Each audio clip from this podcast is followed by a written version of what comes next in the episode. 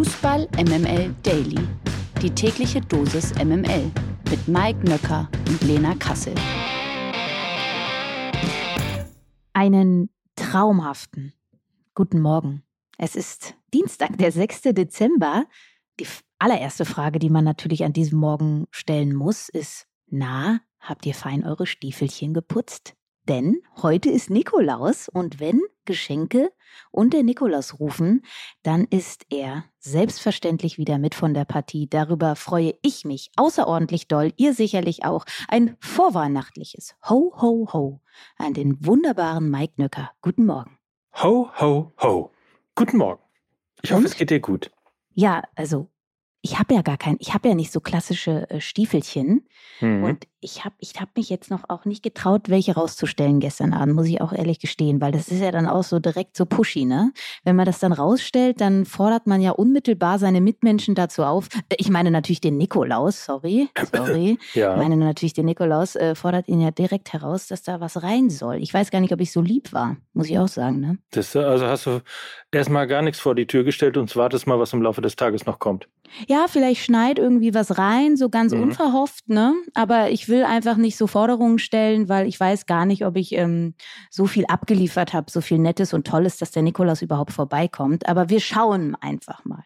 Ich hingegen bin ja quasi äh, beschimpft worden. Ich habe mich ja oh erdreistet, am Wochenende ein kleines Bild, ein klitzekleines Bild aus Mallorca vom Strand zu schicken, ähm, mhm. wo ich war. Eigentlich wollte ich damit nur die Black Pearl, ich glaube irgendwie das größte Segelschiff der Welt im privaten Besitz irgendwie zeigen. Aber unabhängig davon, ich bin beschimpft worden, dass ich mich jetzt aber sowas von nach Hause auf den Weg machen solle, damit ich Fußball MML Daily und Fußball MML wieder hier produzieren kann, weil man äh, mich nicht entbehren kann.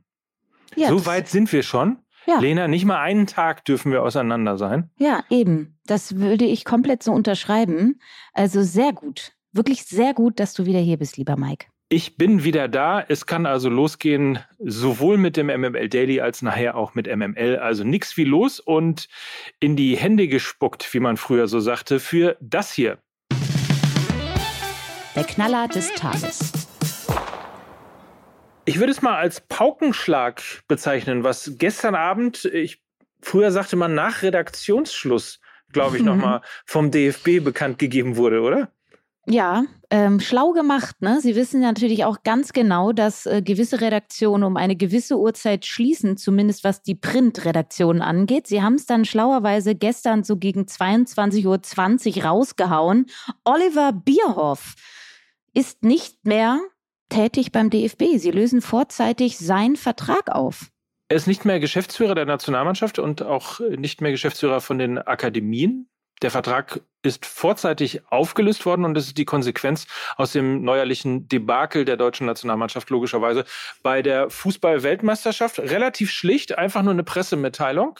Du hast sie gelesen, stand irgendwas Spannendes drin oder einfach nur die nackte Info?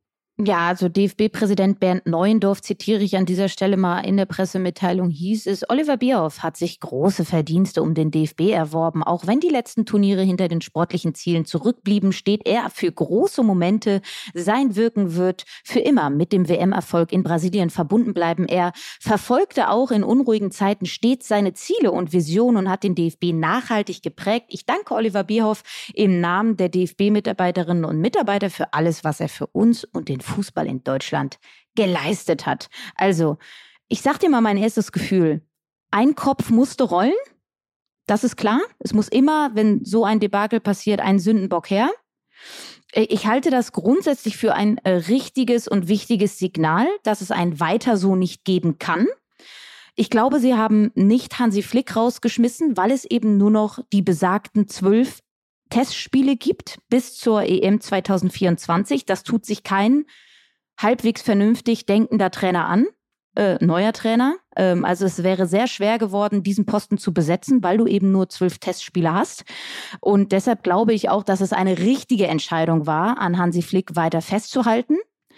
Und ich glaube aber auch, es war eine richtige Entscheidung, einen Impuls nach innen, aber auch nach außen zu senden. Und ich glaube auch, dass es die richtige Person getroffen hat. Stört das sehr? Ist das so ein, naja, so ein Abgang, den man nicht, sich nicht wünscht? Abgang würde ich nicht sagen, aber es stört natürlich sicherlich sehr. Glücklich bin ich nicht gerade. Es ist ein sehr schwieriger Moment für mich und sicherlich äh, bin ich ein bisschen sauer. Dann müssen wir eigentlich noch in äh, bester äh, MML Daily Manier kurz mal darüber spekulieren. Wer wird Nachfolger? Hast du schon Gerüchte gehört? Nee, lass uns doch mal unsere eigenen Gerüchte machen. Wir, wir, wir, wir besetzen das jetzt mal hier. Was sagst du? Wer wird's? Also, äh, natürlich ganz unrealistisch, aber ich habe da so ein Gefühl in mir.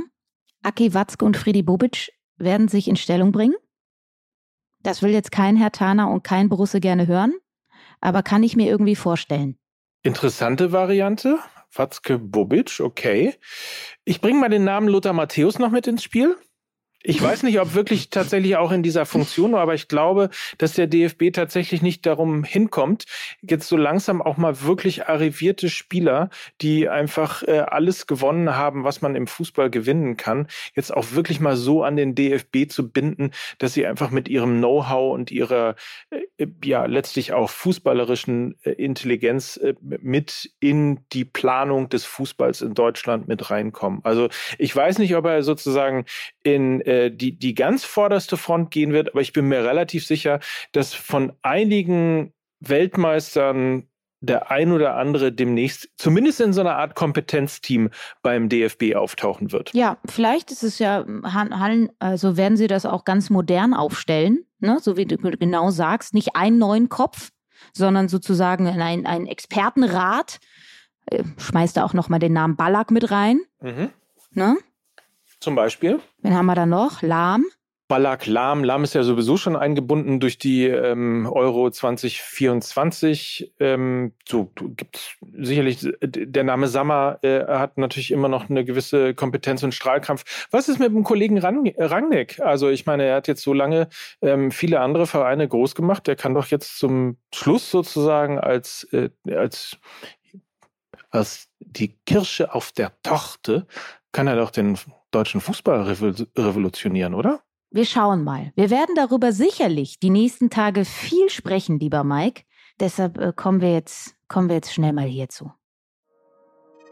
Das News Update aus der MML-Redaktion.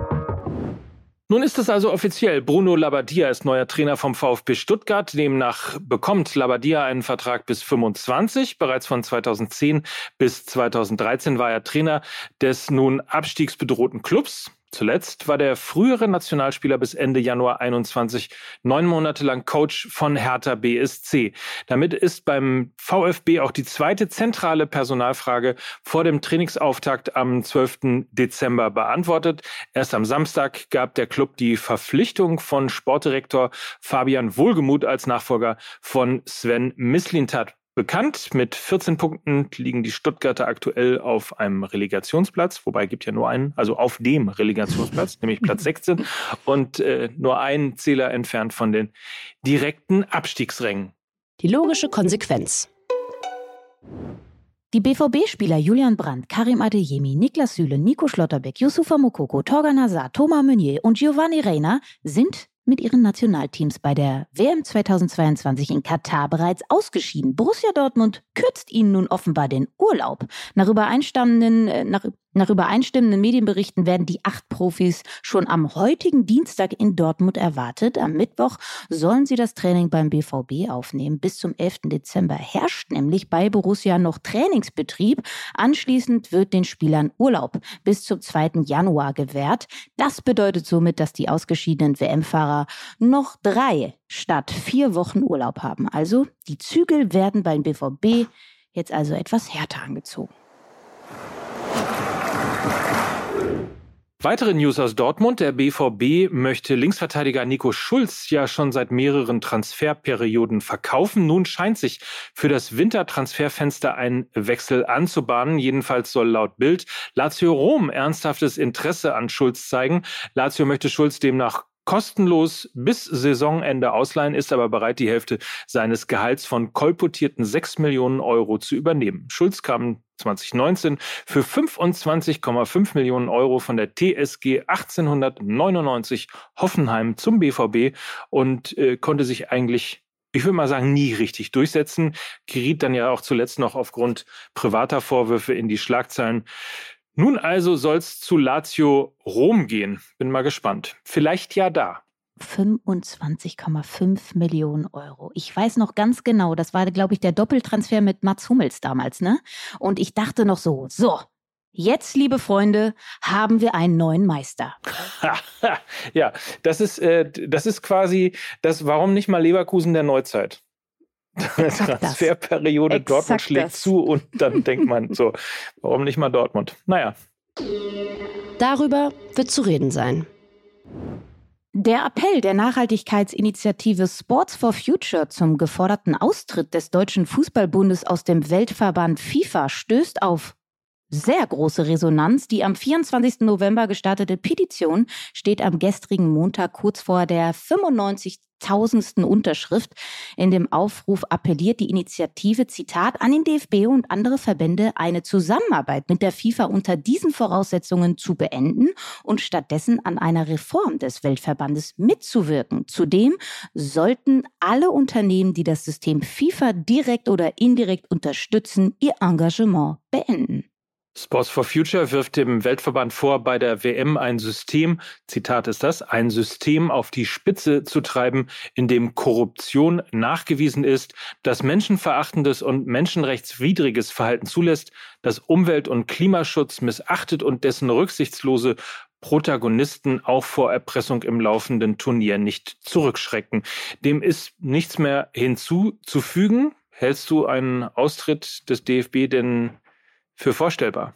Ich glaube leider nicht. Also allen voran natürlich nicht alleine. Das muss äh, ein Verbund von nationalen Verbänden sein. Es gab die Chance, ja, die One Love Binde war eigentlich der perfekte Aufhänger dafür, zu sagen, so nicht, liebe FIFA. Ähm, ich glaube nicht, dass man bis zum Äußersten gehen muss, aber man könnte natürlich sich trotzdem jetzt diese Weltmeisterschaft als Beispiel nehmen, mal eine Drohkulisse aufzubauen. Äh, ja, wir wissen ja alle, wie das so mit der Super League gelaufen ist. Also einfach vielleicht mal so ein bisschen mutiger, ein bisschen selbstbewusster als nationaler Verband agieren und sagen, hey, äh, so geht es nicht weiter. Und äh, man muss es ja nicht dann wirklich bis zum Äußersten treiben, aber zumindest sich mal ein bisschen frei von dieser devoten Haltung machen, die wir in den letzten Jahren wirklich bei jedem nationalen Verband gesehen haben. Sie haben die Macht, Sie haben die Spieler, Sie stellen die Spieler ab für die FIFA. Macht bitte was draus. Der Schiedsrichter war total scheiße, ehrlich. Uruguays Fußballrüppel müssen nach ihren Attacken gegen den deutschen WM-Schiedsrichter Daniel Siebert aus Berlin eine heftige Strafe der FIFA befürchten. Die Disziplinarkommission des Weltverbands hat Ermittlungen gegen den Verband des zweimaligen Weltmeisters aufgenommen. Dabei geht es um Verstöße gegen das Fair Play, beleidigendes Verhalten, Fehlverhalten von Spielern und Offiziellen sowie Diskriminierung. Die Profis Jimenez, Cavani, Moserla und Godin müssen sich zudem persönlich verantworten.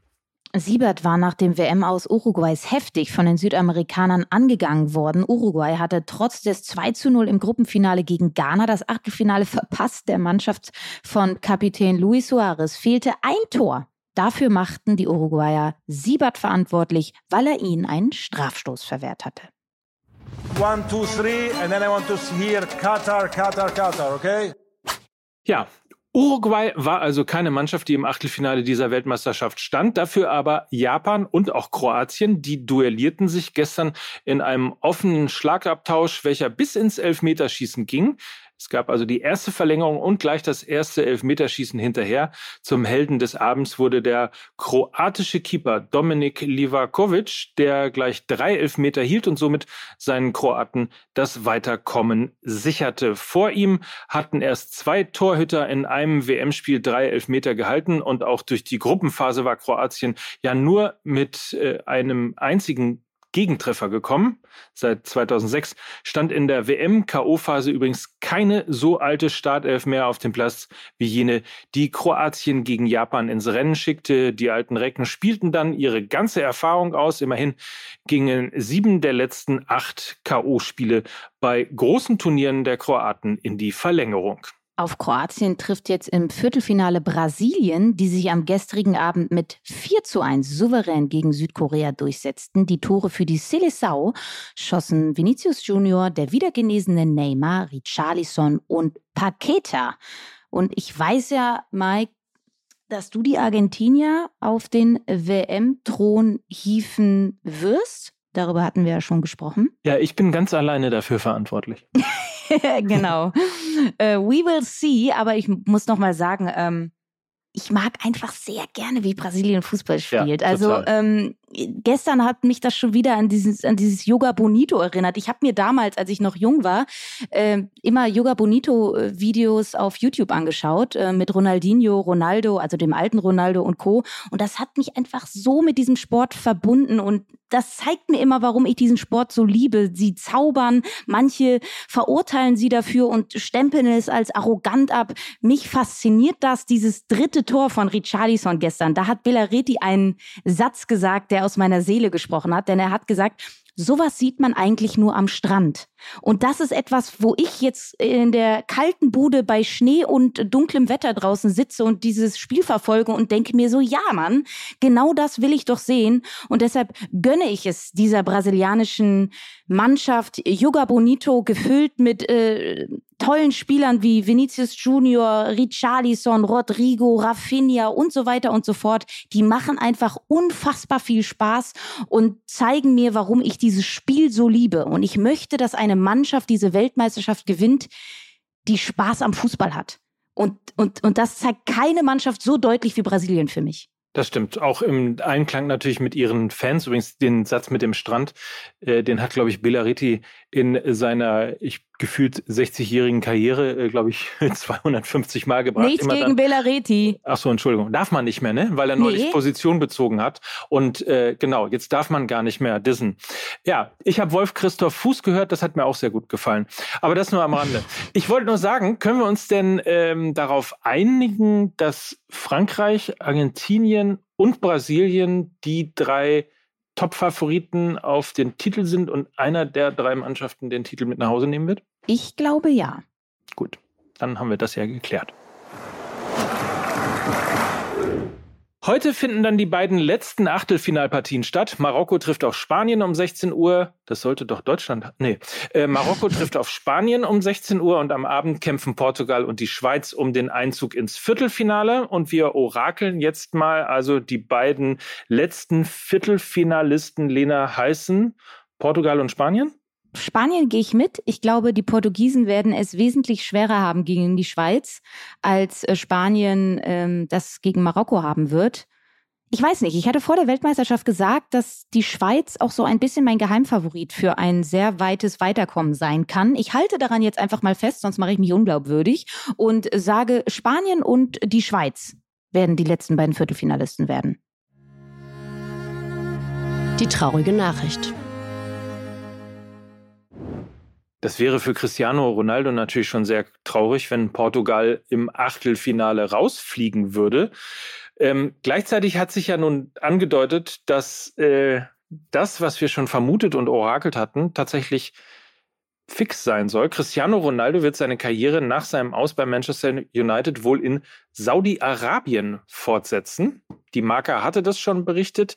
Jetzt soll es fix sein. Ab dem 1. Januar 23 unterschreibt er einen zweieinhalb Jahresvertrag bei Al-Nasra FC. So. Vertragsdauer zweieinhalb Jahre, wie schon gesagt. Gerechnet äh, käme er damit zusammen auf eine halbe Milliarde Euro, denn es sind, glaube ich, 200 Millionen pro Saison. Mhm. Das ist äh, irre. Naja, mhm. gut. Der fünfmalige Weltfußballer wäre damit der bestbezahlte Sportler der Welt. Und dann haben wir wieder die große GOAT-Debatte, ne? Und Messi und Ronaldo mit dem Wechsel von CR7 nach Saudi-Arabien. Ist das jetzt für dich dann offiziell beendet? Ich glaube, man darf nicht vergessen, dass Ronaldo ja auch zweieinhalb Jahre älter ist als Messi, ne? Also klar, zweieinhalb, vor zweieinhalb Jahren hat Ronaldo, glaube ich, noch bei Juventus Turin gespielt. Ich glaube, das, ja, ich glaube, er war noch bei Juve äh, am Start und hat äh, performt. Und ich weiß jetzt gar nicht, was Messi in zweieinhalb Jahren machen wird. Aber für mich ist die Goat-Debatte damit jetzt äh, nicht beendet. Ist ein bisschen voreilig. Natürlich, also ich finde es schade. Ich mag natürlich nicht, dass so ein Großer jetzt zu, zum Ende seiner Karriere nach Saudi-Arabien geht. Ist nicht sexy, ist nicht geil. Ich hätte es mir total gewünscht, dass er irgendwie nach Lissabon nochmal geht. Aber du weißt ja auch, ähm, Mike, ich bin ein hoffnungsloser Fall, was Fußballromantik angeht. Ja, so ist es, ne? Ja.